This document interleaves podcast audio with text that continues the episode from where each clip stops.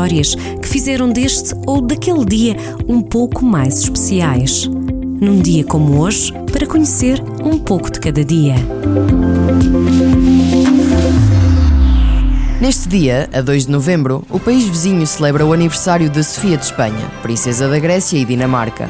É a esposa do rei espanhol João Carlos I e foi rainha consorte da Espanha de 1975 até a abdicação do marido em 2014. Filha, irmã, esposa, sobrinha, neta e mãe de reis. A monarca de 83 anos é apontada como a mais popular da família real, até à frente do próprio Felipe VI e um dos ativos mais valiosos para a coroa espanhola.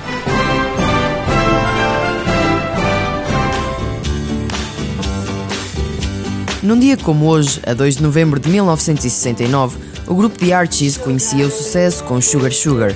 No ano em que o festival Woodstock reuniu quase um milhão de pessoas para celebrar a paz e Neil Armstrong se tornou o primeiro ser humano a andar na Lua, os The Archies seguraram o primeiro lugar do top britânico por oito semanas. Honey.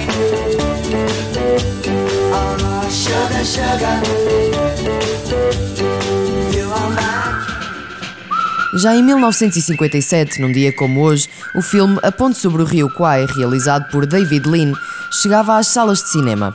O Oscar para melhor filme rendeu ainda o Oscar de melhor ator para Alec Guinness. Antes de voltarmos ao mundo das artes, paramos em 1977. A 2 de novembro desse ano, o piloto austríaco da Ferrari Niki Lauda cruzou em quarto lugar o Grande Prémio dos Estados Unidos, vencido pelo rival de sempre, James Hunt. Para Niki Lauda, foi o suficiente para conquistar o segundo título mundial na Fórmula 1. Voltamos à banda sonora deste dia com os britânicos Oasis. A 2 de novembro de 1995, apresentaram o segundo álbum de estúdio. What's the Story Morning Glory atingiu o recorde com as vendas de 347 mil cópias apenas na primeira semana.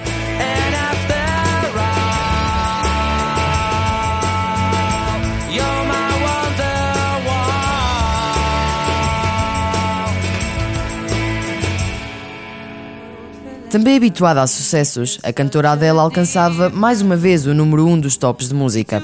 Num dia como hoje, em 2015, o tema Hello tornou-se o primeiro a acumular um milhão de vendas no formato digital em apenas uma semana.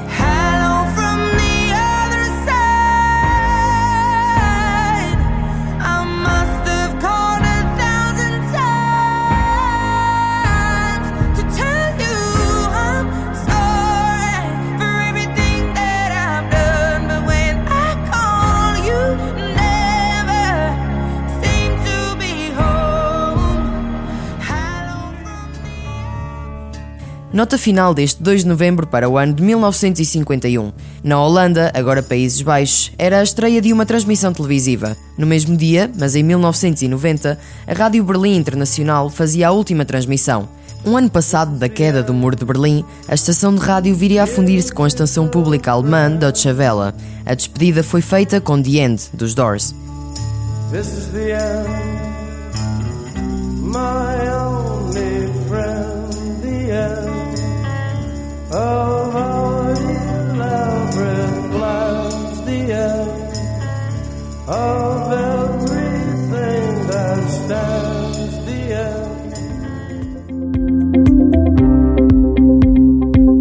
Levamos um dia de cada vez para acertar as contas do calendário, mas há histórias que vale a pena conhecer. Num dia como hoje, para acompanhar na rádio de segunda a sexta-feira.